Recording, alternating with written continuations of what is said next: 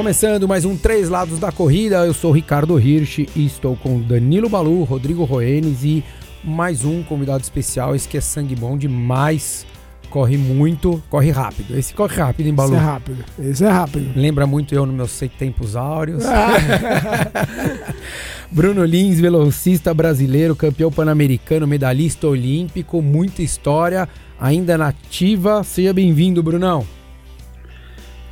Fala, Ricardo. E aí, galera, é o Balu aí, já tá recuperado aí do susto? Já. já passou aí o mal-estar? Já, já, o Balu já, já tá inteiro, já tá inteiro aqui é conosco, aí, de é corpo e alma agora. Definitivamente, passou o susto aí, cara. É isso aí. Cara, Mas, co... prazer estar falando com vocês aqui e vamos lá. Que legal, obrigado por estar conosco, cara, tá disponibilizando o seu tempo aí, a gente sabe que não é tão, tão fácil e ainda mais nós aqui que atrasamos um pouquinho a nossa, nossa ligação. Mas vamos lá, Brunão, você um dos, um dos grandes nomes aí que a gente teve da velocidade nos últimos, arrisco dizer, acho que nos últimos 10 anos no Brasil, acho que até mais. É, como, é que, como é que você acompanhou essa Olimpíada aí, cara? Ficou, ficou um gosto amargo para você, mas você já vai falar um pouquinho disso, mas como é que foi para você acompanhar e ver a atuação de todo mundo lá, tanto dos brasileiros quanto do, do dos gringos?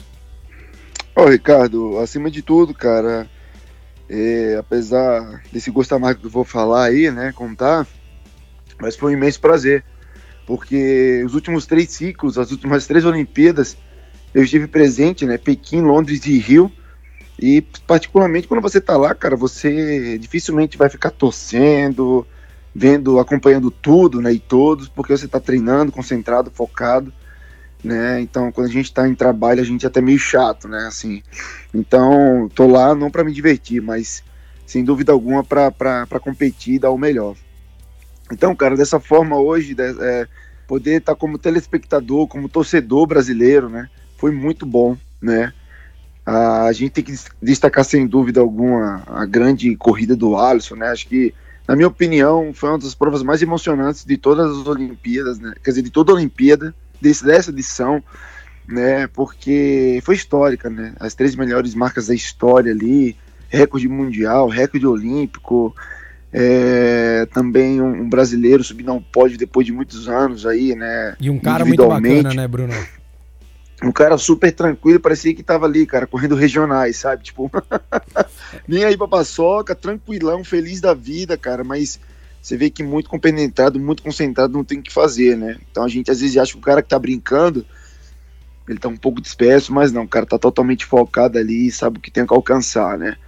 Então, assim, a, a, aquela tristeza de ver o Darlan naquele quarto lugar e falar, caramba, né? A felicidade de ter o Thiago no pódio. Os meninos do 4 por 100, eu estava muito esperançoso de que eles fossem melhores, né? Com termos de resultado, pudessem chegar Afinal, enfim, né? De modo geral, é, eu gostei muito da participação no Brasil. Acho que o pessoal foi bem, teve algum, algumas, alguns momentos ali dos atletas que não renderam o que esperavam, né? Mas foi, foi gostoso, foi gostoso poder assistir, poder acompanhar. Fiquei meio zumbizão, né, cara? Todo mundo que acompanhou, porque dormia meia-noite, meia-noite e meia, uma hora da manhã, acordava cinco e meia para ver prova, seis horas, porra, então teve dias que foi duro, foi duro, né? Ainda é. tem que treinar também. É isso aí, tem que conciliar, não tem jeito. Agora ficou, ficou uma, uma. Eu acho que a gente fala muito, né? Você falou aqui pô, do, do, quanto a gente fica orgulhoso e a gente espera às vezes mais de alguns atletas, que nem você falou. É, pô, esperava mais do 4 por 100, mas não é o desmerecendo, né? Nem, claro. nem nada. É, é, a esperança que a gente tinha pela, por saber a capacidade né, do, do que eles já tinham feito. E a gente acreditava que poderia estar tá, tá num dia que, que todo mundo fizesse a, uma corrida muito boa, que todas as passagens fossem boas e que até nas outras provas, né, o Darlan fez uma prova incrível, competiu muito, mas infelizmente teve ali outros três competidores que foram extremamente é, muito felizes nos dias de competição, né? Estavam muito bem treinados também, óbvio, mas a gente sabe o quanto é, é difícil para o atleta. A gente até mencionou num episódio aqui, Bruno, é, que a gente falou da entrevista do Altobelli, né? O quanto ele foi sincero ali, o quanto ele ficou é, é, chateado, é, eu acho que com ninguém em específico, mas com, com o que aconteceu, né? De dele ter se dedicado tanto, ter, ter se abdicado tanto, ter feito muito mais do que ele já havia feito em outras é, para outras competições e acabou não conseguindo extrair, colocar na, na, pista ali o que ele, o que ele treinou. Você também já teve muito isso, né? Acho que é, infelizmente é comum para o atleta que não vai acertar todo o ciclo, né, Bruno? É, Ricardo, sem dúvida, cara. Esse momento ali, né?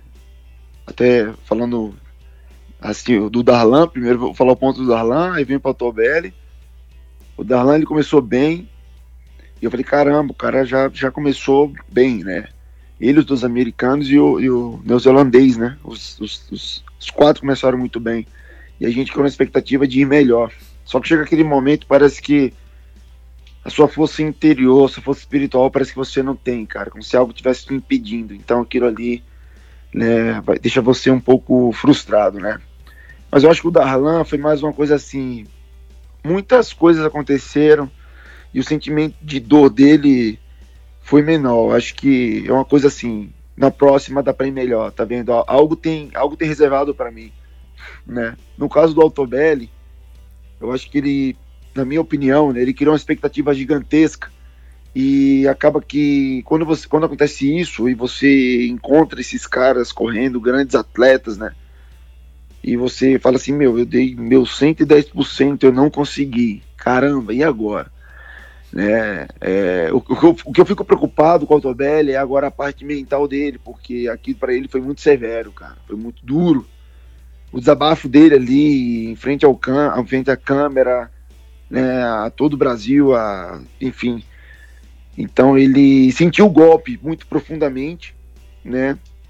É, isso já aconteceu comigo é, em 2013, quando eu fiquei fora da semifinal da, no Mundial da Rússia, nos 200 metros, eu corri 20,60 e o, e, o, e o polonês também 20,60. E os caras foram abaixo dos centésimos tirar lá e ver quem ia classificar. E o polonês passou lá. Cara, ou seja, não foi nem centésimos, foram milésimos de segundo, né? E ali eu voltei pro quarto, fiquei muito chateado. Pode falar palavra, xinguei, pode falar que você ficou puto. É, puto pra caralho, xinguei, blasfemei pra caralho. Então, assim, cara, é, a gente fica muito muito perdido, né? Então, assim. E é difícil sair. Espero depois, que o Otobelo né? tenha a cabeça, cara, para ele voltar e acreditar, porque, assim, parece que o cara tá no meio de uma guerra e fala assim: Meu, eu vim pra uma guerra, eu tô com 38 e uma, uma faca, os caras estão com metralhadora, lança-morteiro. Como é que eu vou ganhar esses caras, cara? Sabe? Então, assim, então esse choque de realidade dói, dói, né? Dói às vezes. Então, às vezes, você tem que ter, ter espírito de guerreiro, cara. Eu vou aqui, vou lutar, entendeu? Eu vou bater, quem eu derrubar, eu derrubo, beleza. Quem eu não derrubar, paciência, cara. Porque né, esses caras realmente correndo, eles são diferenciados, né?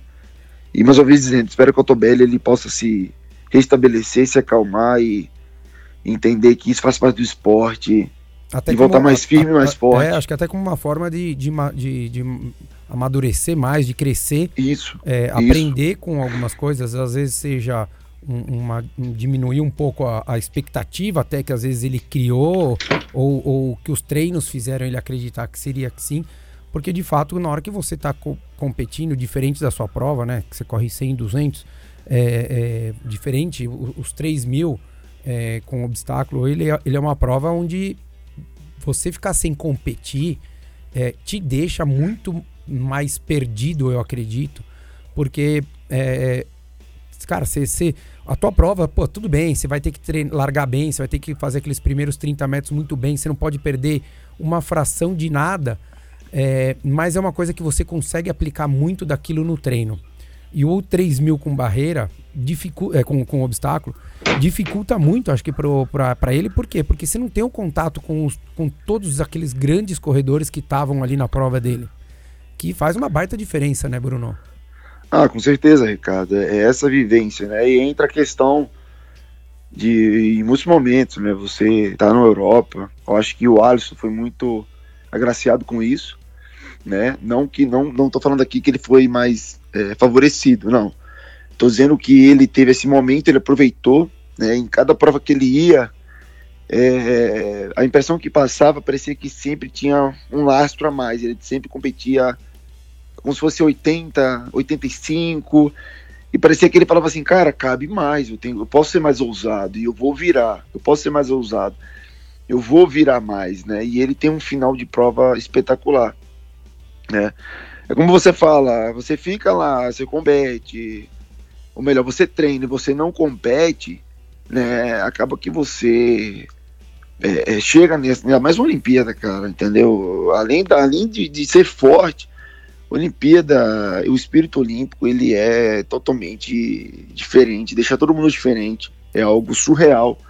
Né? Acho que aquela, aquela reserva energética que a gente tem, que a gente usa em momentos de adrenalina, de tensão, de ir, é agora ou nunca, isso a gente vê muito em Olimpíada, né? Porque de quatro em quatro anos, o cara trabalhou pra caramba, o cara fala assim, meu, é agora ou nunca, meu. Então você faz o impossível, né? Igual uma vez eu vi no, no, no documentário um cara tava escalando e uma pedra caiu em cima do cara, 500 quilos de pedra em cima do cara, ele caindo, ia pro penhasco lá embaixo e ele conseguiu jogar essa pedra para cima. Você fala, meu, como assim? Então, nosso, aquilo foi um instinto de sobrevivência, né? E o cara utiliza. E eu, para mim, a Olimpíada tem muito isso. Tem muita gente que se supera de forma espetacular.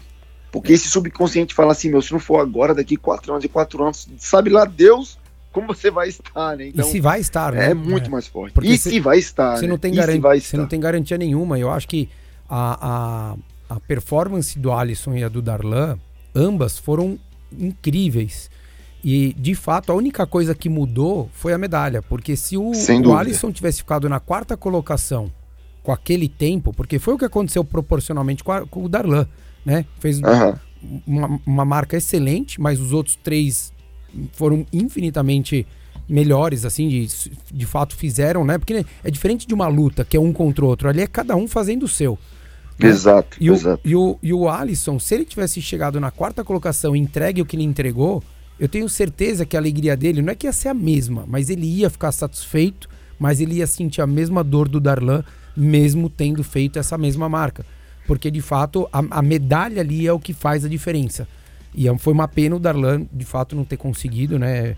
É, é, brilhou, já vinha brilhando há algum tempo. Era uma esperança nossa, a gente até falava aqui no podcast antes das Olimpíadas que a gente apostava muito no Alisson, mas a gente ficou um pouco na dúvida com relação ao Darlan, mas que seria a outra possibilidade de medalha.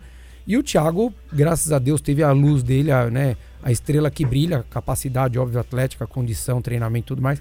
Mas de fato caiu no colo ali com casos de Covid, é, é, Lavilene não estava bem, enfim, foi uma série de coisas ali que propiciaram para quem, óbvio, só quem tá lá que pode ganhar a medalha, quem fez por merecer, mas brilhou e tudo mais.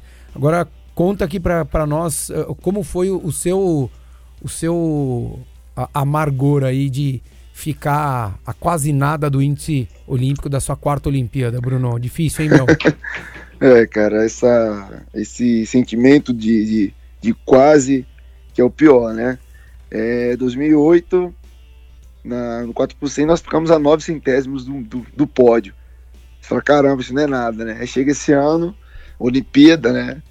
Japão, e o Jaime já tinha um, um pensamento. A gente queria trabalhar para 400 metros, né? E ali acabou que quando começou a temporada, a primeira prova eu já corri 10 e 30. Primeira prova do ano. E, tipo, poxa, assustou, né? O Jaime se assustou, falou: caramba, peraí, moleque. Ainda tá moleque rápido. não é mais moleque, né? Primeiro tiro do ano, o cara me corre 10 e 30, como assim? E ali a gente ficou mais voltado realmente para os 100 metros, né? E para garantir a nossa vaga ali. E foi passando o tempo, né? Eu fui competindo e igualando, igualando a marca, igualando a marca. E eu dentro de mim falando assim: não, ó, tô tranquilo, vou encaixar isso aí, uma hora sai né? Eu bem frio, né? Bem confiante que aí chegou Troféu Brasil. Cara, o Troféu Brasil é, é, é, é demais, cara. Porque você chega, é dor muscular, é tensão e é tudo que você imaginar. E eu não consegui correr bem o Troféu Brasil. Eu falei, caramba, vai pra última. Por quê? No Troféu Brasil, o, o Jorge e o Derek correram 10,28, ambos e nesse momento eles estavam me tirando do revezamento e eu tava ficando com sexto lugar no, no, no ranking, né? E ali o Felipe Bardi e o Paulo André já estavam à frente, né? Garantidos. O Rodrigo fez, acertou um bom tiro no, no, no, no final de semana antes do troféu, estava com a terceira colocação e teoricamente tinha mais duas vagas, né? Aí caramba, vamos lá. e eu não corri nada bem o troféu. Cheguei lá na, na, na, nas últimas provas, né, que a CBA te organizou, muito boas pro final, né? Foi tudo muito ótimo. Corri 10 e 34. Aí eu falei, cara, não é pra eu estar nessa. Porque se eu corresse um simples 10 e 26, 10, 25, vamos colocar aí, que seria uma margem né, seguríssima de eu estar garantido. Então, por isso que eu falo 5 centésimos, né? Mas podia ser até menos, né? 3 centésimos, fosse 10, 27. E eu, eu amarguei aí esse, essa não classificação a Tóquio. Mas ao mesmo tempo eu fiquei muito feliz, né? Porque consegui trabalhar muito bem, né? principalmente fator mental. E eu falei para mim mesmo, Bruno, independente do que aconteça, cara, a gente vai sair daqui de cabeça erguida. Porque a gente já tá é, lutando há muito tempo. A gente tá pegando uma galera que tá vindo voando baixo, os caras estão correndo demais. E você tá dando pressão nesses caras. E Ricardo, cara, tem horas que a gente fala assim, pô, dos caras olhar para você também já falar assim, puto, o cara tá aqui, respeitar, isso, isso vale muito também, né? Isso vale muito. Então, assim, lutei até o fim, faltou pouco, mas eu fiquei orgulhoso, né? Orgulhoso do trabalho, orgulhoso da, da luta, da entrega e de não desistir em nenhum momento. Foi até a última, mas acho que Deus tinha outros planos para mim e quem sabe uma próxima aí. É isso, tem que, tem que de fato, é, é difícil, né? É óbvio que depois que, que a porrada, né, já tomou porrada, já ficou no chão, já, já ouviu o gongo tocar e tudo mais, você levanta, você tem que de fato olhar o que, que, que, que você pode trazer de positivo, o que, que como, como você aprendeu com essa experiência e olhar para frente e saber que de fato é, tem muita gente boa também por aí, né? E, e acreditar que você ainda tem uma lenha para queimar. Quantos anos você tá, Bruno? Cara, eu tô com 34. 34. Vai, vai tentar Paris? Cara, vamos lá, só três anos aí na frente, né? Estamos aqui já. Quer dizer, três não, né? Agora já estamos há dois anos e acho que 11 meses, 10 meses, né? Já. É, então, ano que, pô, ano que vem tem mundial, menos né? ainda. Pô, não tinha parado pra pensar por esse lado. Não tinha parado pra pensar por esse lado. É, pô, se você for então, ver... melhor ainda, cara. É, melhor dá, ainda. São, Passa rápido. são dois anos e dez meses. Se você for pensar, daqui um ano praticamente, já, acho que já começa a classificação. Um ano e meio, você já começa a poder classificar, né? Não, e ano que vem tem mundial também, né, pô? É, como é que... E, e, o Jaime, como é que como é que tá olhando esses próximos meses aí à frente? Vai, vai continuar no 100? Vai tentar ir para os 400? Como é que vocês estão vendo isso aí, Bruno? Não, cara, assim, na... a gente vai realmente pro, pro 400, esse é o plano, né? A não ser que, de novo, eu comece fazendo uma loucura aí no 100 metros, né? Ele muda de ideia, porque ele ama velocidade, cara. Ele, ele vê alguém rápido já desencana, né? né? Não, se eu correr um 10 e 20 aí, ele já fala, Bruno, vamos treinar pro 100, que é melhor. Mas assim, cara, que eu, eu corri esse ano em alguns momentos, é, esse 400 está muito tempo já. A pessoa fala, pô, Bruno, você, você é corredor do 400, você é corredor do 400, aquela coisa toda, né? E esse ano teve um sul-americano é, lá no Equador e ah, no dia do 4 por 100 ia ser o mesmo, também ia ser a mesma prova 4 por 4 né? 15, 20 minutos depois. Só que eu fui pego de surpresa. Acho que alguém estava com algum problema lá, com Covid, filme dos atletas, do revezamento. E aí o Léo, né, responsável técnico da velocidade, falou assim, Bruno, tô precisando da sua ajuda aí, cara. Não sei se você vai conseguir me ajudar. Falei, não, manda aí, Léo, manda bala aí, cara. O que, que foi? Falou, ó, você não ajuda a gente no 4x4, aí eu. Puta, é aquela travada, né? Peraí, peraí, que tipo não, de ajuda? Não, não era vamos, essa ajuda vamos, que eu vamos queria. Lá, vamos lá. vamos lá, cara, eu ajudo vocês aí. Pode, pode contar comigo, pode contar comigo. Só que assim, cara, eu já tava concentrado no 4 por 100, né? Só que era 15 minutos depois. Caramba, falei, não, vambora, estamos aqui, eu não tenho nada a perder, cara, vou ajudar os caras. Mas, Bruno, vamos dar o sangue, né? Eu falando comigo mesmo, né? E ali acabou o 4 por 100, deu nem para comemorar a medalha, a gente ganhou 4 por 100. Já tomei ali um repositor energético, né? Tal, rapidão. já dei a volta lá pro estádio, entrei com o pessoal, abri o revezamento e ganhamos o 4 por 4 né? Então ali, né, pessoal, pô, você é cara de 400, aquela coisa. E para fechar o ano, né? O Jaime falou assim, não, vamos fechar um 400 aí, vamos correr. Não, vamos lá, vamos lá, Jamão. E aí eu, loucão, né, cara? Passei um 300, um 300 metros, cara, mas passei que nem um foguete. Acho que o Jaime falou que deu 32 baixo, forte pra caramba, né? Tanto é que os últimos 100 metros eu quase cheguei andando, tanto assolado que deu, cara. Olha, o 400, lá, o 400 eu não sei como foi, mas o 300, 300 foi incrível. Não, 300 então foi foda pra caralho. Agora, os últimos 100 esquece, cara. Tira, do, tira da filmagem aí, não manda não essa bosta, não. Mas assim, é, foi, eu tive atitude, né? Aquela coisa. Então, assim, eu já, não, vamos trabalhar disso aí. Só que assim, cara, é, é, dói, né? Dói. 400 dói, treinar por 400 dói é, é, é um treino mais, mais longo aí, uma pegada mais nervosa. Mas eu fiz umas mudanças, cara, de, de alimentação que tem me ajudado bastante, né? E eu, eu, eu tenho sentido uma diferença grande, cara, assim, sabe? Então, são as mudanças que você faz, que você olha assim e fala assim, cara, será? Mas funciona, funciona, funciona bem. Que legal. O, o, acho que tem umas, umas mudanças até de análise para você entender tudo que você já viveu e você consegue, acho que, dar um feedback muito grande pro Jaime, até com relação aos estímulos que você recebe, né, Bruno? Então, pô, você saber, na, a tua leitura de tô cansado, a leitura de tá difícil, a leitura de tá pesado, eu acho que tem um peso muito maior hoje do que há 10 anos atrás. Porque há 10 anos atrás, né, eu, eu como, como um, um treinador óbvio de amador e o Balu também, quando a gente ouve de alguém que está começando, um ou outro você respeita, o outro você, tem, tem cara que você olha e fala assim, tá dando migué, né? É, pô, uhum. tá reclamando porque quer dar uma aliviada no treino. Mas a partir do momento que você já pega um corredor como você hoje, com 32 anos, falando para ele, Jaime, putz, senti muito esse, essa sessão de treino aqui, a carga tá pesada, fiquei cansado, tô com.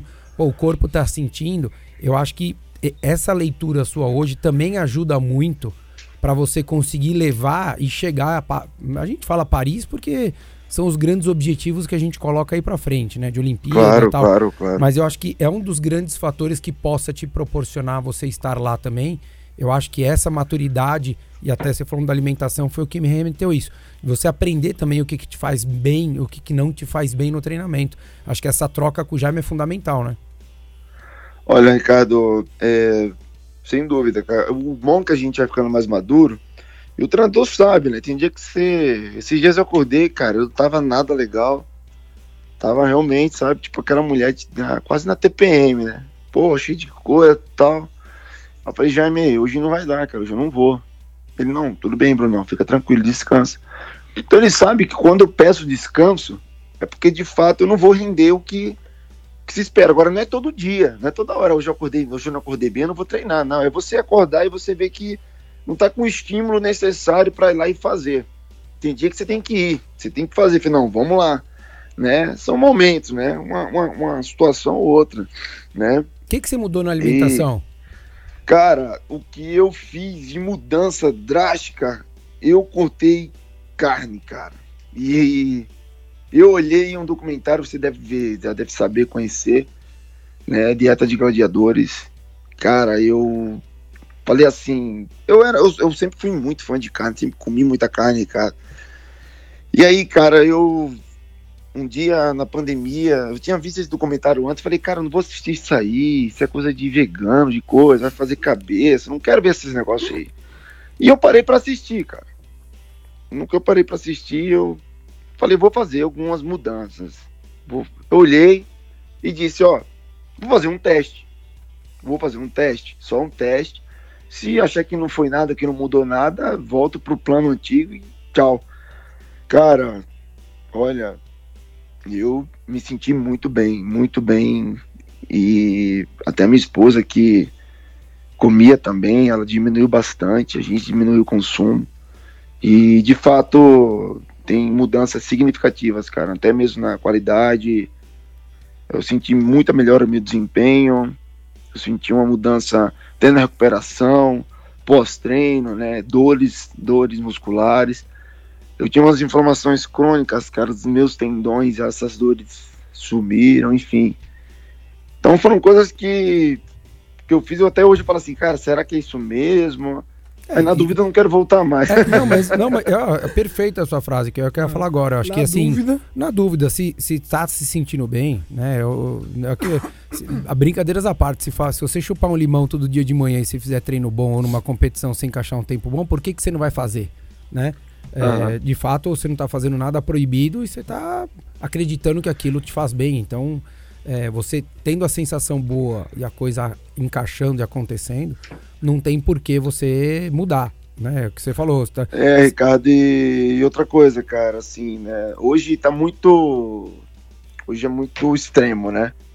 Hoje você entra na internet, gera-se muita, muita discussão, né? Eu, particularmente, eu, eu fiz algumas mudanças em termos para minha performance, mas eu- muita gente faz isso para ligar a questões é, políticas, aquela coisa, ah, porque eu não como, e se você comer carne você vai, vai morrer, vai não sei. Pô, cara, peraí, não é bem isso, acho que cada um vai fazer suas escolhas, o cara pode comer 20 quilos de carne por semana e correr pra caramba, né, o cara pode escolher fazer o que bem entender e sentir bem, eu acho que parte disso, né, porque, eu- porque eu falo isso, porque, cara, é complicado você chegar igual esse ano, né? eu- A gente foi pro Sul-Americano e quando eu, no grupo do WhatsApp falou, na, alguém aqui é vegetariano? Aí alguém responsável pelo grupo falou, "Ô, o Bruno é. Cara, a galera não acreditava, né? Tipo, como assim? Você é velocista, você não come carne e tal, né? Aí eu falei, cara, eu decidi não fazer, né? E algumas coisas aconteceram e deram algumas respostas imediatas, né? Enfim, e eu comecei a fazer algumas mudanças ali e até mesmo, Ricardo, a gente eu não pensou isso só hoje, né? Eu- tudo que eu faço, minha alimentação, né, de modo geral, eu penso sempre no amanhã. Né? Hoje a gente é atleta, hoje a gente é novo, a gente dá porrada, aguenta porrada, mas eu sempre penso amanhã, velho, 60, 70 anos, e eu quero estar tá, tá bem, né? Não só em relação a, a, a carne em si, né? Mas em relação ao cara se alimentar bem de modo geral, né? Praticar exercício, aquela coisa. Eu sou atleta, vou deixar de ser atleta quando parar? Não, eu tenho que continuar, eu não posso parar, né? Enfim. Então são essas coisas aí. olhando lá pra frente, né? É, lá na frente, lá na frente, cara, entendeu? Então, assim, eu, eu penso nisso. Eu, eu, eu consumia muito açúcar também. Eu era um cara que chegava do treino, fazia um suco, pegava polpa. Era quatro, de seis a oito colheres de açúcar, cara, né, no suco. E ali eu, pum, e minha glicemia nunca deu alta, nada, aquela coisa. O? Balu acabou de infartar aqui. Peraí que eu vou pegar o desfibrilador ali e fazer o cara voltar pra vida. Não, eu mudei, comecei a mudar, cara, porque eu comecei a ir no nutricionista e comecei a fazer alguns, os mesmos treinos que eu fazia pesado, e eu voltava e eu me sentia mais disposto ao longo do dia. E eu assimilei isso muito ao açúcar. Falei, pô, açúcar dá uma sensação boa, legal, né? Eu não cortei, eu não cortei porque eu não consigo. Mas eu comecei a fazer algumas mudanças, né? Diminuir. Então, acho que cabe, cabe o equilíbrio, né, Ricardo? Cabe o equilíbrio, cada um achar. Falei, cara, eu acho que fazer isso aqui para mim vai funcionar. Tá ótimo, cara. Você tá acreditando nisso aí, tá bem. Manda bala. É, que o importante de tudo é a gente tá bem. Exato, e vai numa tentativa e erro muitas vezes também, porque é o que você falou, você, você tirou a carne, mas diminuiu o açúcar, então né, você ganha 2% aqui, 3% ali, 5% aqui. Quando a gente olha, é, para nós amadores, muitas vezes isso é pouco, né? Porque é, Uhum. Pra gente não. A gente não, a gente não coloca o nosso corpo no, no, no- num estágio de, de extrair o seu máximo. A gente tenta falar, a gente acha que a gente chegou no nosso máximo, mas é no máximo até onde a gente treinou para aquilo. Vocês não. Aham. Vocês vão no máximo no dia a dia para chegar numa competição e acima desse máximo. Então, qualquer 2% que vocês melhorem, que vocês possam melhorar e se sintam melhor e o corpo responda bem, vocês têm que de fato fazer, né? O atleta profissional, ele é, faz parte disso daí, ele tem que respirar esse, esse tipo de, de, de atitude, né? De melhorar aqui, de sentir, de perceber e que a gente de fato vai começar a, a, a ter até uma leitura melhor quanto mais a gente viver. Por isso que eu te falei, hoje você tem uma leitura muito melhor, não só de treino, mas até dessas mudanças que com 23, 22 anos de idade, quando você voltou lá do, de Guadalajara, você, do Pan-Americano, você não fazia a menor ideia. Você saía de lá ia tomar uns, um sundae, ia tomar um sorvete, tava tudo certo, né? Não, com certeza. Isso aí, Ricardo, parte também, né, da, da, a gente começar a falar assim, pô, já tentei de tudo, né? Já fiz isso, fiz aquilo. Eu preciso de algo novo, até para me estimular. Eu vi, eu vi muito por esse lado também, né? A novidade. Quando a gente muda algo, a gente fica mais disposto, a gente acredita mais, né? Eu me apeguei muito nisso, né? Falei, pô, vou mudar, é uma mudança de vida.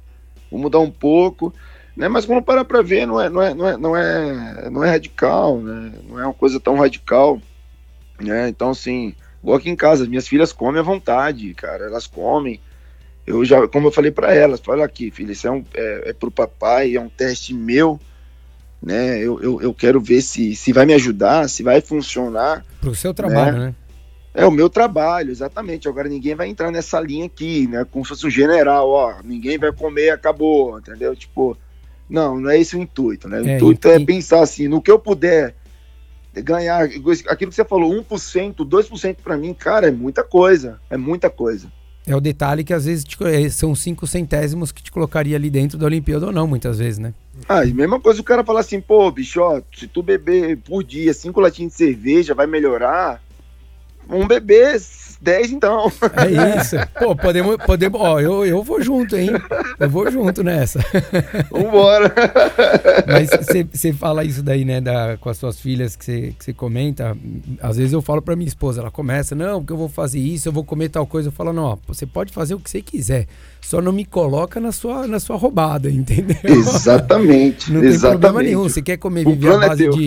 É isso. Você quer viver a base de alpiste, não tem problema nenhum mas não vem me falar que eu que vou ter que comer esse alpiste também, entendeu? Né? Exato. Óbvio, exato. a gente tem que, de fato, brincadeiras à parte, entender o que cada um é, é, busca, o que cada um quer com, aquelas, com aquela iniciativa. E quando a gente entra numa, numa esfera é, é de atleta profissional, é, é bem diferente do que a gente possa imaginar, né, Baludo, para um atleta amador. Não dá para a gente querer trazer isso para nossa vida comparando, fazendo paralelo com o profissional. Reali realidades diferentes, necessidades diferentes, corpos diferentes, né? os caras são privilegiados.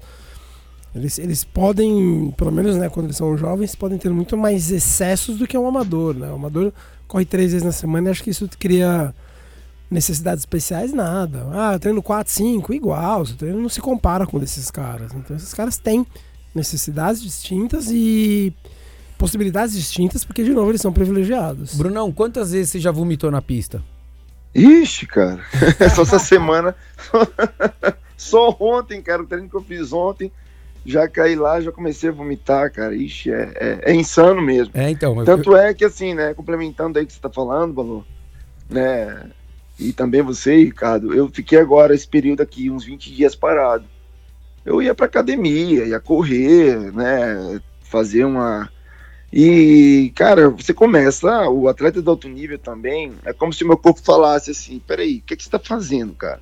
Isso aqui é exercício? Não é, isso porra não é exercício. Fih, você tem que sofrer, você tem que.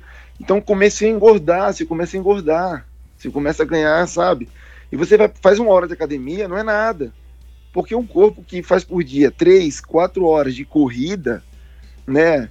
Para cair para uma hora de academia, aquilo ali é repouso, é estado de repouso para gente. então, tanto é que tem dias que eu vou para academia e, e, até dia de, a gente tem a academia como recuperação, ali vai uma hora e meia de academia que seja, né? O pessoal, nossa, que longo, eu falei, gente, esse é o melhor dia da semana, pode acreditar, esse é o melhor dia meu, disparado, porque quando eu vou lá para pista, o bicho pega e não tem como escapar, entendeu? É, ali, eu... filho, Ali a coisa, a criança chora, a mãe nem sabe que existe, né? É isso aí que eu ia né? falar. é isso que eu ia falar. o, eu perguntei isso porque é o que o Balu falou, né? O, o, o profissional, ainda mais pô, falando de velocidade, para quem nunca teve oportunidade de, de ver o treinamento de, de quem trabalha, de quem treina para velocidade de pista, é, é comum, é muito comum que, que, que chegue a um extremo ali, num limite, e o vômito faz parte praticamente diariamente do treino de vocês. Né? Então, o, o, o, amador às vezes quer se colocar nessa, nessa mesma. É, é, nesse mesmo balaio é, aí, no né? mesmo patamar. No mesmo patamar. E de fato, o, o, o profissional tem hora que vai e, e assim, pô, você, você acaba o treino, você fica o dia inteiro azedo. Não é, Brunão? Não é. Exato, você, exato. Você não, às vezes você não fala. Tem dia que você dorme porque você precisa dormir para descansar, mas tem dia que você dorme porque você apaga. Não é porque você fala, ó, e estamos falando de velocista que não corre mais do que 3 quilômetros contando tudo, até a caminhada que ele faz para voltar de um, de um estímulo, né? Mas a intensidade que se trabalha, toda a, a parte de força que se faz e tudo mais, exige muito do atleta. E é isso que muitas vezes, até a gente entrando no, no, no âmbito olímpico, o, o, o, o espectador, né? O, torcedor, ele não imagina o que é o dia a dia, né? Mesmo a gente, a gente aqui, a gente não sabe, a gente já viu, né? Ah, pô, quantas vezes já vi treino de pista? Sei lá, 100 vezes. Mas a gente esquece o que é todo dia o atleta tá ali. Mesmo o treinador, mesmo o Jaime, ele não sabe mais o que é. Você ficar dando tiro, 10 tiros de 60, de pois 50 é. metros ali, ele imagina, né? Ele plana, ele pensa quanto vai se gerar de desgaste, o quanto você vai ganhar de, de velocidade ou de adaptação. Mas a gente já não sabe mais na pele o que é isso aí. Porque só, só quem tá sangrando mesmo, tomando porrada ali, que vai saber, né? Quem bate esquece, quem apanha não esquece. Bem pois é, pois é. E Ricardo, a gente, o velocista é, é, é, é, como você fala assim, ah, o cara corre tiro curto, né? Pensando assim no termo, ah, eu corro 20 quilômetros, eu corro tantos quilômetros, mas a questão, né, o que, o que desgasta é justamente esse ácido lático, né? O, eu, eu sempre falo assim, né? O corredor de rua, ele, ele tem aquela resistência do lobo, né? Às vezes o lobo no mundo animal, ele consegue correr quilômetros, dias, a fim de abater uma presa, né? O guepardo, ele corre no máximo 400 a 450 metros, cada bote que ele erra, ácido lático na corrente sanguínea, dói, você com fome, então, cada um com a sua especialidade, obviamente, né? Cada um tem os problemas, mas o, o, treino por ser curto, ele não vai ser menos doloroso e mais prazeroso. Pelo contrário, ele vai ser até mais desgastante, né? Tanto é que a velocidade, né? Ela é mais desgastante. O, o músculo sofre muito mais, né? Dificilmente você vê um, um velocista aí com 40, 41 anos, 42 anos, né? Quando você vê às vezes um fundista, normalmente com 36, 37, 38 anos, 40 anos, porque é uma, é uma prova, de certa forma, né, é, é, a via metabólica é diferente, né? O desgaste é menor no sentido de, de, de, muscularmente falando potência, né? Então, assim, acaba que. Eu lembro que você falou, eu não lembro em que momento, mas uma vez a gente falou assim: você falou, ó, o atleta, o descanso faz parte do treino dele o dormir faz parte do treino. Isso eu nunca me esqueci, cara, da gente conversando. Mas uma vez eu digo, não lembro em que momento, né? Se foi pessoalmente ou se foi alguma entrevista que a gente fez. Você falou, ó, o cara tem que dormir, tem que descansar, porque realmente, ontem eu fiz um treino, Ricardo, teve um. aqueci todo aí, fazia um monte de saltos e tinham cinco tiros no final. Então, 180, 160, 140, 120 e um 300. Aí quando eu dei aquela velha gofada, né?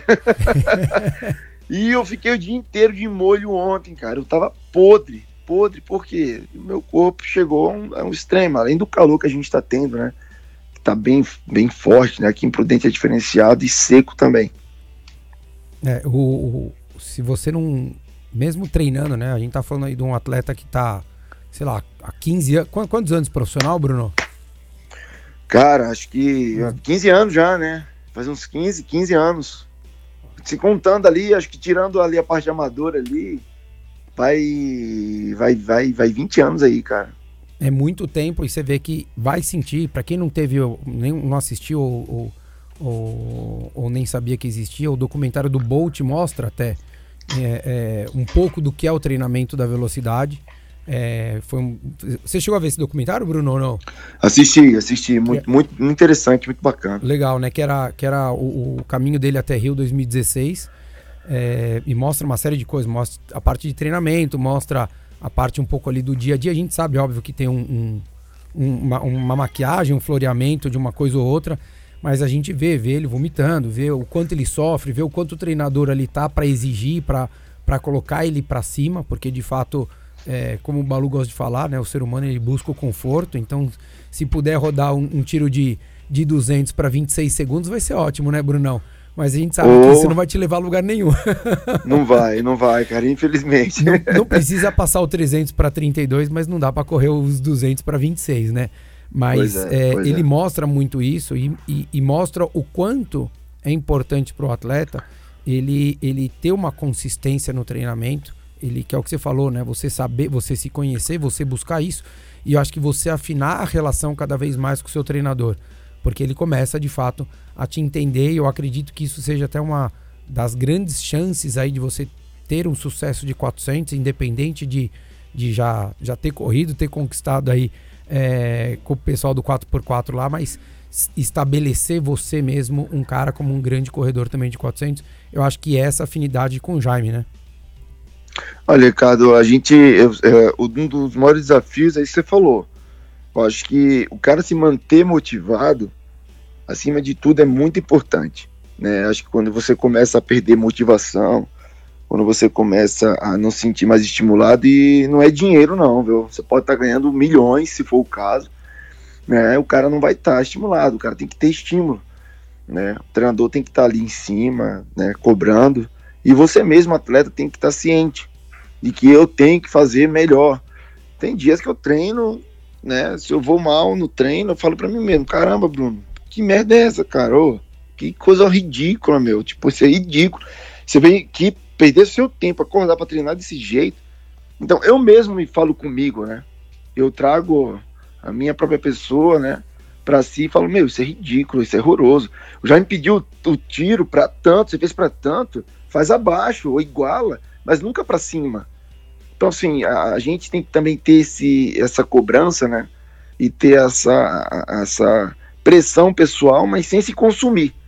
Né? Quando você começa a se consumir, né? Aí você já começa a ficar muito estressado, então isso não é interessante. Como é que Mas em alguns busca, momentos. Você busca essa motivação, é, óbvio, tem que ter você com você mesmo, mas você tem é, pessoas que normalmente te, também fiquem te, te motivando, te, te colocando para cima ou não?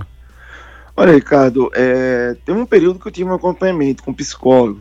Eu, particularmente, eu, eu não gostei, sabe? Pelo menos da, do, da abordagem que eu tive, é, eu acho que a gente tem que trazer, tentar trazer estímulos é, indiretamente.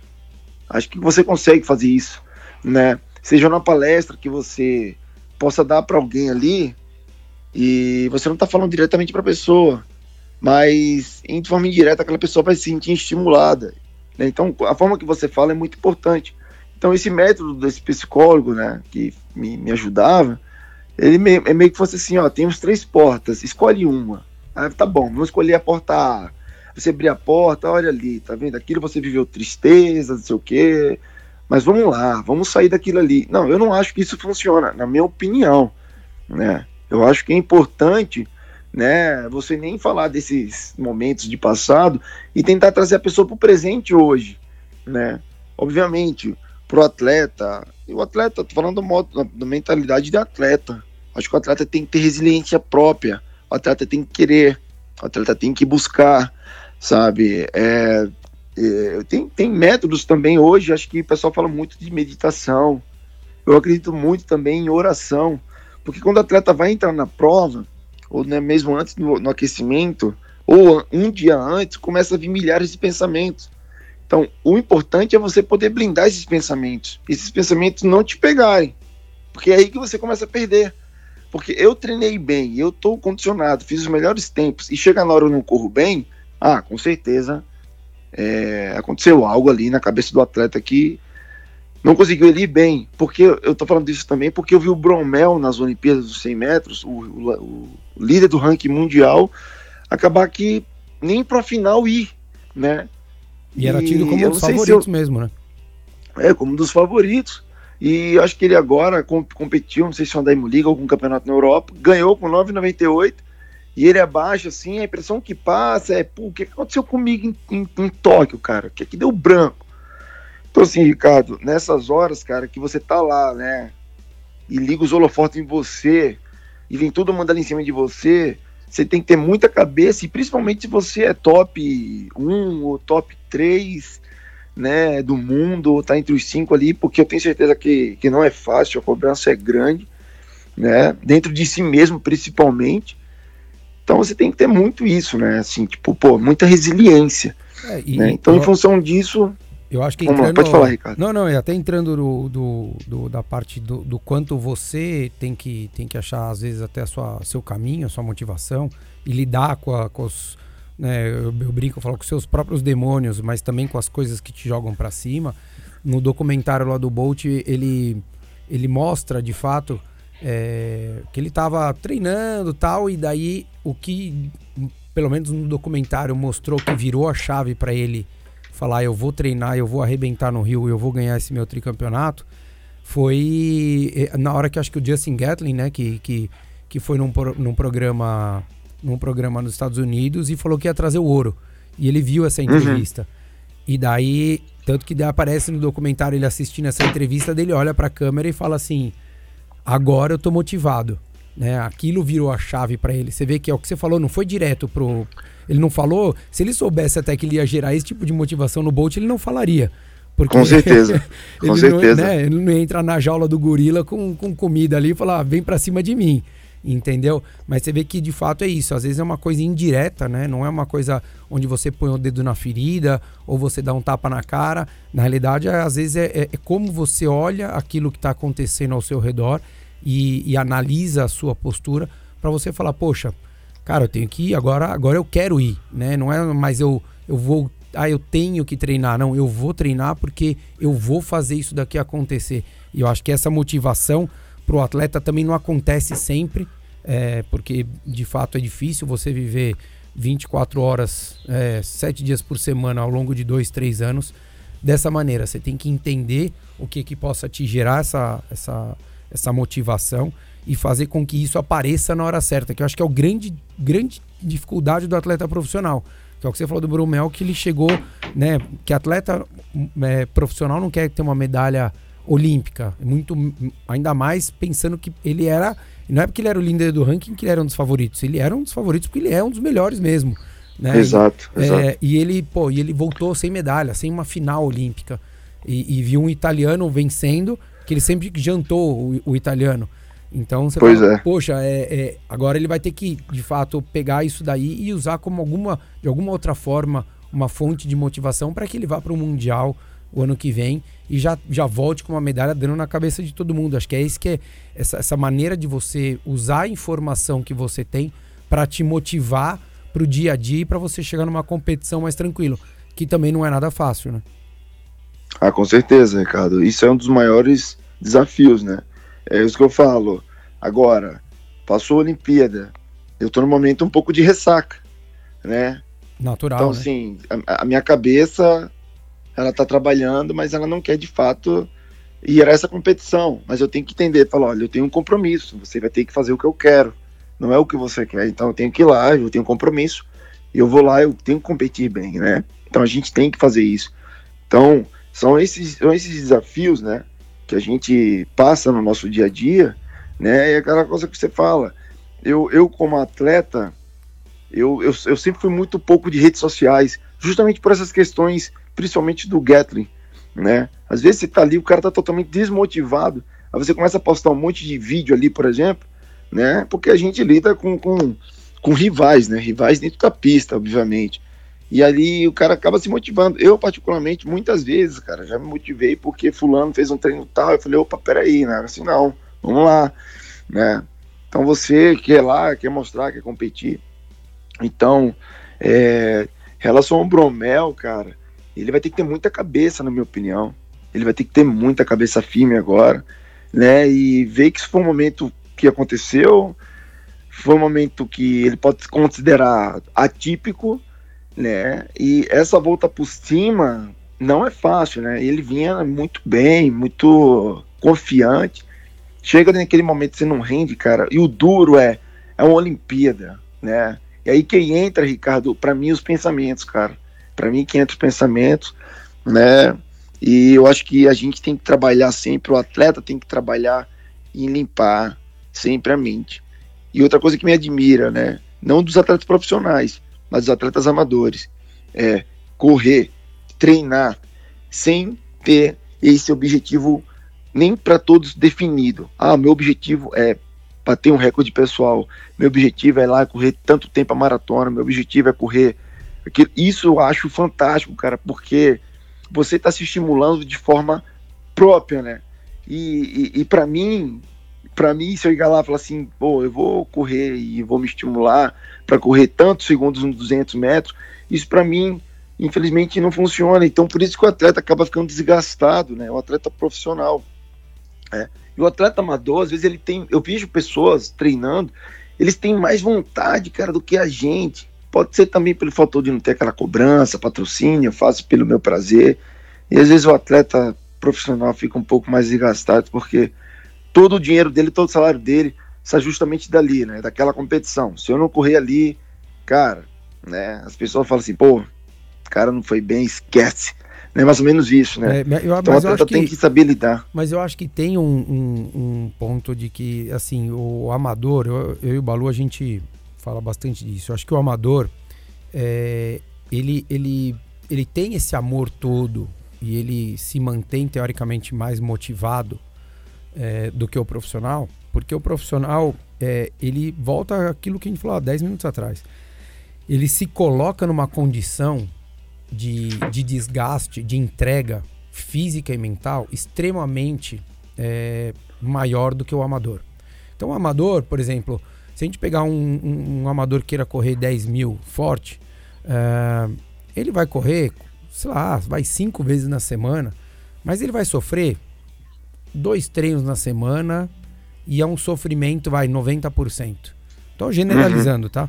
Uh, se você for pegar um, um, corredor de pista, vai pegar o Danielzinho lá, que foi pra Olimpíada agora, vai treinar para fazer 10 mil, esse cara, ele vai sangrar uns seis treinos na semana. E ele, vai, e ele vai correr mais uns seis. Então ele vai correr uns 12 treinos praticamente na semana. Sendo que desses 12, seis ele vai sangrar, ele vai ver o inferno, ele vai tá exausto, ele vai chegar em casa e não vai ter força, não vai ter energia, ele não vai conseguir comer de tão enjoado que ele tá. Ele vai passar o dia inteiro com dor de barriga, com vontade de ir no banheiro sem estar tá comendo, porque de tanta força que esse cara fez. E, é, e o amador não é demérito nenhum, porque o princípio do esporte amador é esse mesmo: é você não se colocar nessa condição de um atleta profissional. Ele não passa tanto por isso. Então é comum aos olhos de quem está, é, acho que de fora, olhar e falar: pô, mas pô, esses caras se dedicam tanto. Você fala, realmente. É, é, mas, mas ele, ele, ele, tem uma vida muito mais confortável. É, ele, ele, brinca de atleta, né? Porque é. daí quando chega na hora da, da prova, que a coisa aperta, tudo bem. No trabalho, na segunda-feira ele trabalha. Um minuto a mais ou a menos também, tanto, tanto faz, faz, né? Então, ele, ele gosta dessa, dessa emoção de, de ser um atleta, mas na verdade ele está brincando de ser atleta, porque nada, depende, nada na vida dele depende daquilo. Então não deu certo, beleza.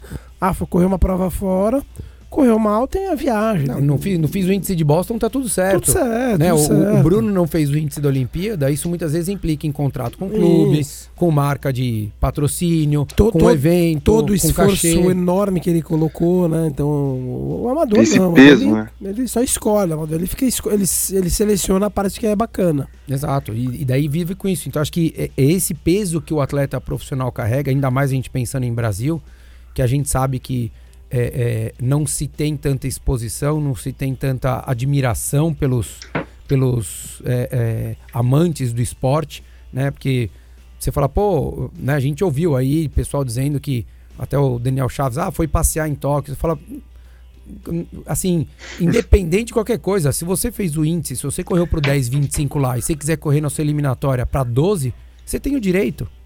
Você não tá indo passear. Você ninguém sabe por que, que você passou para você chegar lá, ou mesmo que você não termine uma prova, que você não largue numa, na Exato. sua bateria, porque de fato ninguém colocou a sua sapatilha para saber o que, que é você vomitar de assim, de assim na pista, você lidar com, com um cara da raia do seu lado que treina com você, correndo melhor que você, treinando melhor que você.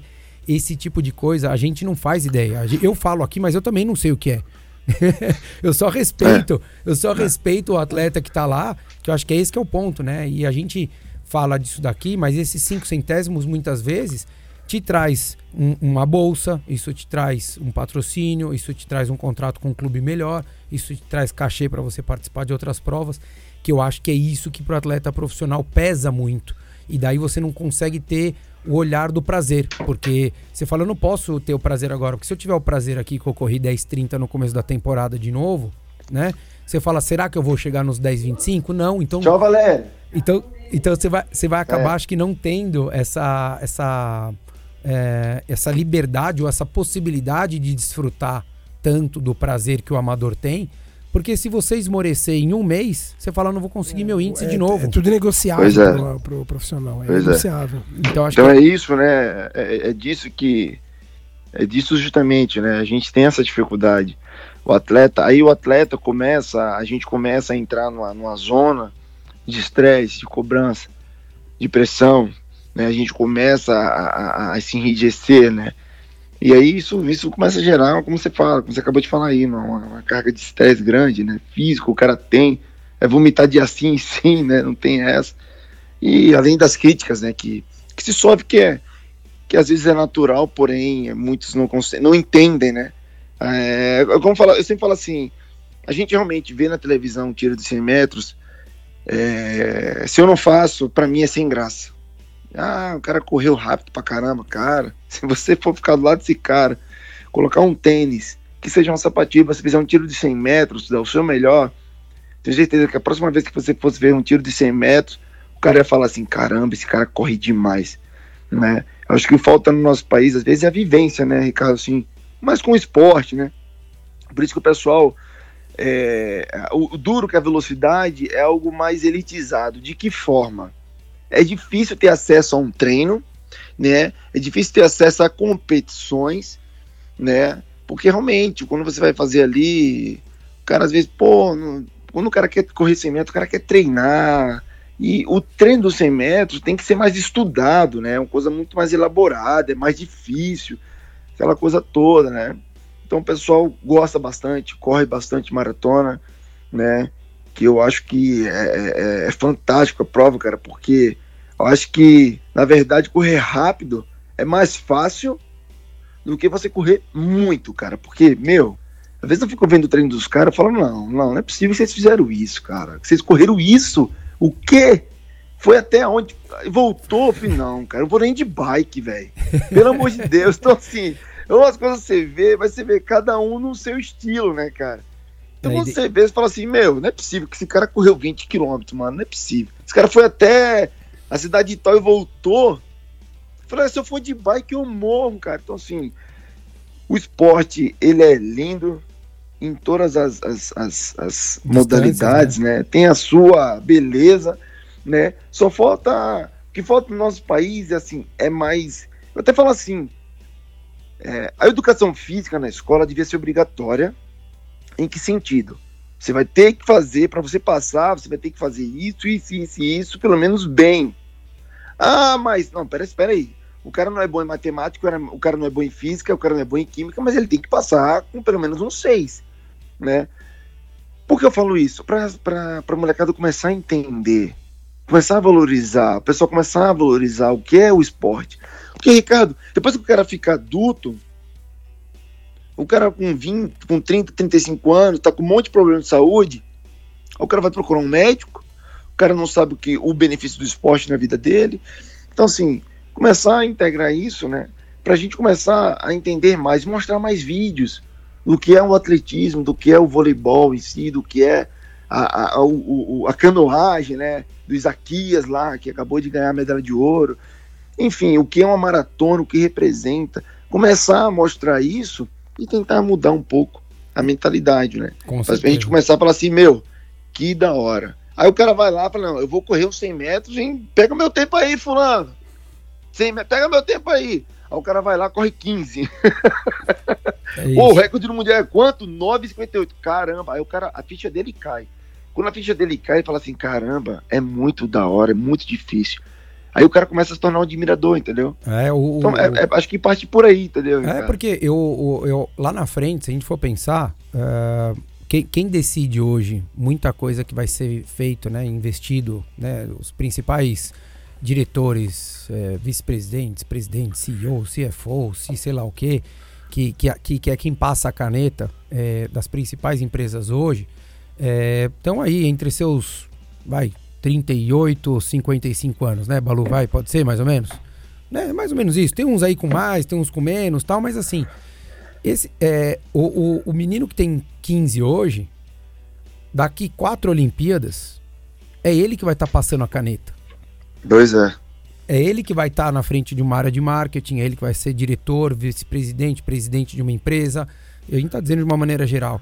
E, e, a partir do momento que ele não tem essa vivência, porque não adianta só amar os Jogos Olímpicos, né? Só os Jogos. Só os Jogos Olímpicos. Ele tem que entender Exato. o quanto aquilo pode ser um, um benefício para a sociedade, não só para a sociedade que pratica o esporte, é para a sociedade de uma maneira geral. E se você não estimula isso desde pequeno, a coisa se perde pelo caminho, porque eu fa tento fazer isso com meu filho. Mas o problema é que eu sou o pai. Eu não sou o cara mais legal do mundo. Todo mundo fala, ah, o pai é herói. Claro. É, é, herói até a hora que ele fica adolescente. Daí depois você, já, você não é mais o cara que ele quer é, é, sempre te seguir. Ele vai querer seguir o quê? O que tá todo mundo ali do lado dele fazendo. Né? O que a escola, Exato. ou ele faz por obrigação na escola, ou ele faz o que os amigos estão querendo fazer. Meu filho tá andando de skate hoje, eu fiz, fiz questão dele assistir o skate na Olimpíada. Ficava chamando, vem ver, vem ver, vem ver, vem ver. Porque a sociedade imediatista, hoje ele já quer pegar o skate e sair no dando um monte de manobra, aéreo, caramba, quatro. Você fala, não, vem cá, deixa eu te explicar, ó. Esse daqui, ó, começou assim, que nem você e tal. Por quê? Pra ele entender no atletismo. É o que você falou, né, Bruno? É colocar o cara para correr os 100 metros rasos ali e falar, caramba, meu, o tempo que eu corro quase 200 metros, o cara corre 400. Né? Pois é. O, o dobro da distância, o dobro da, da, da, velocidade que eu corro. E daí ele começar a entender o que, que esse cara vive, como é que ele vive, como é que ele chega numa Olimpíada, como é que ele chega em jogos mundiais, né, campeonatos mundiais, ou num jogo jogos regionais, que é o que você falou, como tem muita coisa que acaba acontecendo aqui que de fato precisa, a gente não tem pista em São Paulo, né? Você sabe bem, a gente tem aqui o, o Ibirapuera que vive mais fechado do que aberto. A gente Com tem certeza. o NAR, e a gente tem uma limitação. Como é que a gente pode pedir para as pessoas, a, a, os adultos que correm assistir um treino de pista, sendo que não tem pista? Né? É, é, a gente tem na USP, mas a gente não pode entrar. Então, é uma série de limitações que acho que o interior até de São Paulo tem esse benefício. A gente tem aí por dente, mas Jundiaí tem, Campinas tem, Leme tem, Pirassununga tem. Várias, as principais cidades do interior de São Paulo têm pista, o que acaba propiciando muito e acho que fazendo até com que o esporte sobreviva. Acho que é, vocês têm essa consciência, Bruno, do quanto o interior, a gente está falando de São Paulo, mas a gente sabe também que o interior de outras, outros estados também é assim, como a gente foi lá para Itajaí, enfim. Vocês é, é, têm, os atletas têm essa consciência do quanto o, o interior representa e ajuda o esporte a continuar respirando? Ah, com certeza, Ricardo. Né? A gente, igual aqui Prudente, uma cidade ótima, cara. Eu sou até suspeito em falar de Prudente, adoro aqui. Né? Sou basicamente cidadão prudentino, né? Minha esposa é daqui, minhas filhas são daqui, né? Então isso é, é extremamente importante, né? Isso tudo que você está falando, Ricardo, eu, eu, concordo plenamente, né? Porque você fala, como é que a pessoa vai saber o que é o esporte se ela não tem o contato, né? Eu, você assistiu a Olimpíada, é maravilhoso. Quando acabou, fiquei super triste, cara, sabe? Mas ali aquele sentimento vai apagar depois. Eu sou atleta, eu sei o que representa, né? Mas aquela sensação que muitos sentiram, com o tempo aquela chama vai se apagar, porque não vai ter estímulo. Não vai dar, uma, não vai dar assim, uma continuidade àquele, àquele estímulo ali. Às vezes seu filho vai lá, pô, quero fazer skate, mas pô, já quero fazer a manobra, quero ir para a Olimpíada. Não, peraí, calma. Entenda, é dessa forma. Isso aqui tem. Isso mostrar os valores, né? A gente tem que mostrar os valores. Uma vez eu fiquei na cidade de Colônia, na Alemanha, é, no, no, acho que 3 metros, 3 quilômetros, 3 quilômetros quadrados lá, que tinha lá, tinha três pistas, cara, né? Duas públicas e uma que era da universidade, que a gente podia usar, mas principalmente tinha uma pública lá, né? Então, final da tarde tinha um monte de criancinha lá fazendo atletismo, praticando, né? Enfim, hoje a gente vê pouco isso, né? No Brasil. A gente tem pouco isso ter essa vivência, esse contato com o esporte, saber, ó, isso aqui é legal, isso aqui não é, faz assim, né? Então, assim, Ricardo, eu acho que se a gente tivesse um trabalho bacana, cara, fazer uma coisa legal, acho que dentro de oito anos já teria uma resposta muito grande. Basta, né? Basta pegar esses meios de comunicação e começar a mostrar, de modo geral, ter mais estímulo, né? Cara, eu eu não, hoje eu não consigo mais assistir futebol, por exemplo, né? Eu, não tenho paciência muito, sim, sabe? Tamo junto. Que é a mesma coisa, cara. É a mesma. Ah, gol, uh, falta, o cara cai, tá lá o jogo, o cara perdendo. O cara cava falta e não sei o que. Eu falei, cara, eu não tenho paciência para aquilo, sabe? Parece que eu tô perdendo meu tempo, sabe? Eu, eu, eu, eu, eu quero ver algo que seja dinâmico, que seja que tenha algum valor, sabe? Assim, não desmerecendo os caras, mas fica uma coisa viciada já. Cara vai chegar o outro perto lá é falta. Oh, meu Deus, não foi não, mas o cara cai, a torcida vê, muito bom, porque é dos seus, enfim. Eu não tenho mais paciência. Quando você começa a, a ver outros esportes, né, entender, quando você começa a, a, a, ter outra visão, igual futebol americano, cara. Eu vi uma vez nos jogos da NFL, não entendo nada das regras. Você vê o jogo, cara, é um jogo altamente dinâmico, né? Ou seja, eu vou ter, vou ter momento de atacar, vou ter momento de defender, e assim vai. Então, é, no, no, futebol você fica aquela coisa muito parada, né? Então a gente é o que tem hoje, é o que tem hoje. O pessoal acompanha hoje. Acabou a Olimpíada, vai voltar para isso, né? Volta lá o campeonato, aquela coisa, tal. Fulano fez gol e volta. Enfim, e perde um pouquinho, né? Que... Perde, perde o, que, o que poderia ganhar após, após um Pô, evento cara, o seu filho aí, se tivesse, se tivesse um local para ensinar umas aulas de skate, um negócio legal, né? Um, um, um, tivesse um meio para ter acesso, pô, vai lá, vamos praticar lá, tal. Diz, ah, pai, cansei de skate, quer saber? Vou correr com você, que é melhor, entendeu? Tô, você tem um dom para ser velocista, para treinar velocidade, enfim, acho que essa mudança, né? É, é, é teria que acontecer, né? teria que acontecer, seria, seria muito positivo.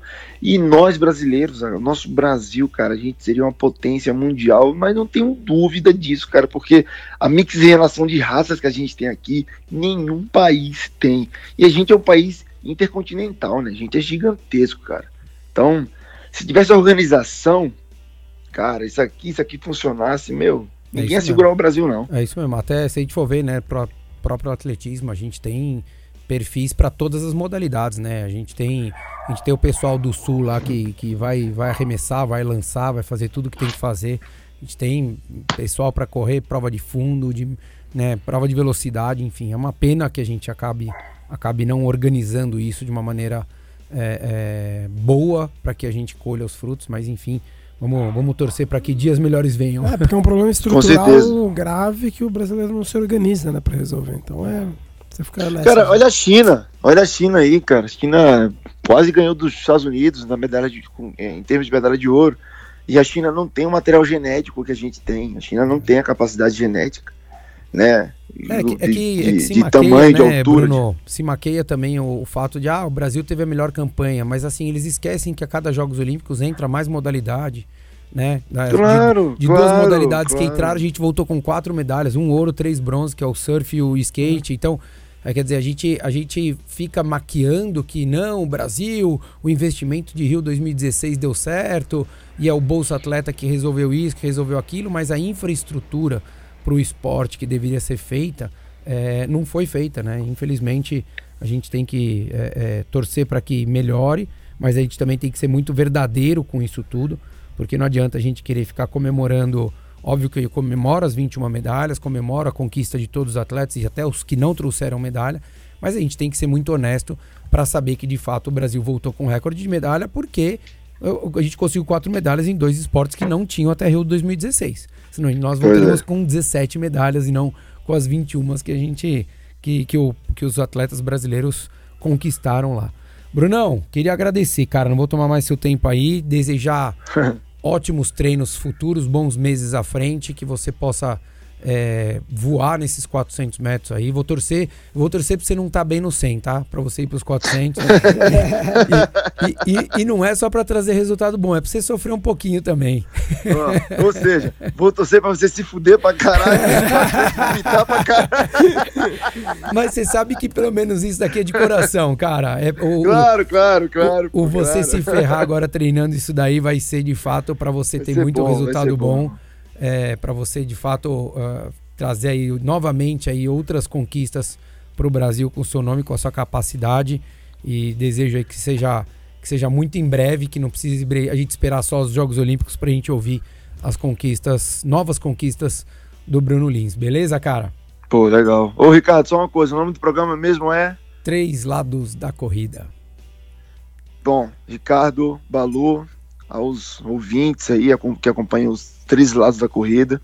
Cara, obrigado, agradeço a vocês mesmo. tá? É muito bom bater esse papo aqui. Fazia tempo que eu não fazia um jornalismo tão gostoso assim, participar de uma roda tão gostosa, tão aberta. E não é de hoje, né, Ricardo? Na, a nossa amizade aí, a gente assim somos, né? Balu, não te conheço, queria poder um dia Como poder te me conhecer. conhece? Você me conhece, você não tá lembrado, rapaz. O Balu Não, era, era cara. o chato da ASICS que ficava te enchendo lá, meu. Puta, Balu, é você, mano. Sou Pô, eu, cara, pô. Olha, velho. Ah, a Me última vez que eu te vi, a cara, gente me se encontrou perdoa. no shopping Morumbi, cara. Tava você, o. Você, o Codó e mais alguém, não vou lembrar. Do nada, assim. Eu Puta, aquele dia lá, É, lembrei, caramba, é. Balu. Cara, me perdoa. Me Imagina, perdoa, meu, Me perdoa a minha falta de delicadeza. Não, Não, Tá já- bom, mas- é mas, que ó, realmente mas- faz muito tempo, cara. Faz muito Tanto tempo, é faz que- uns, uns cinco anos, pelo menos. Sendo o Balu tá liberado. Pode, É. pode falar de novo aqui. Eu não vou nem editar. Pode É, falar de o novo que você nem já, sei quem já é. bacalhou já no começo, já atrasou a, a entrevista. Mas beleza, Pô, Brunão. cara, obrigado, legal. cara. Obrigado aí pela, pelo papo, obrigado pela amizade. É, Você sabe que meus votos são bem sinceros aí pra pra que você tenha muito sucesso e que eu possa falar de boca cheia aí que, que você vai trazer mais grandes resultados e vai continuar orgulhando o nosso atletismo, cara. Obrigado. Obrigado, irmão. Valeu, Balu. Um abraço. Valeu, com abração, Deus. cara. Até mais. Tchau, tchau. Tchau, tchau. Valeu, tchau, tchau. Cara, legal demais a gente poder ouvir. Ele, ele é gente boa demais, É, cara. Faz, faz um tempinho que eu não vejo, mas é gente boa. E é, se eu vi um cara que ainda tá nativo, que passou por vários momentos, um modelo um pouquinho com mais dinheiro do atletismo, quando era mais jovem, né? Então o corpo respondia de um jeito, então ele foi se adaptando para sobreviver, se adaptando seja com a alimentação, como ele falou, com o treino, agora com a prova, né? Aumentando a prova, subindo dos 200 para os 400. Explicando, né? Porque pra quem é, já não tá mais tão novo, correr o 100 é difícil, né, Balu? Manter isso daí, né, cara? E- Mas isso, isso também mostra o talento dele, né? Exato. Quanto é versátil, 30, né, cara? 34 anos correndo com molecada de 20 e pouco a 3, 3, centé- 3 centésimos do, Do índice olímpico. de- do índice. Pô, é. Incrível, né? Um talento, um talento, uma pena a gente não ter. Eu lembro que eu, eu acompanhei a última prova dele antes, do, antes de, de Tóquio. Daí eu olhei e falei, caramba, o cara tá correndo 10 e 30, cara, ainda. Peguei o E o- resultado. E o quanto, poderia ser, o quanto poderia ser importante até pra equipe ele É. estar lá, mesmo que ele não corresse, né? A É. experiência, de, pô, correu do lado do Bolt, né? Um cara que em 2008 tava em Pequim com ele ali, com o certeza. mundial, o o medalhista olímpico, né? Exato. Então é. Eu, eu fiquei surpreso quando eu vi o resultado dele. Eu falei, caramba, 10 e 30 ainda, cara. O cara tá correndo 10 e 30. Fantástico, Que fantástico. legal. Torcer aí pra que de fato tenha muito sucesso nos 400 e a gente Tomara. possa, possa Tomara. falar bastante aí do nome dele. Ano que vem tem Mundial, quem sabe ele não tá lá, pelo menos no 4x4 brasileiro. Exatamente. Então fica a nossa torcida aí pro Bruno, cara, pra todos. Vamos continuar apoiando aí, acompanhando e torcendo para todos os nossos atletas do atletismo e de todas as outras modalidades. Valeu, um abraço. Abraço.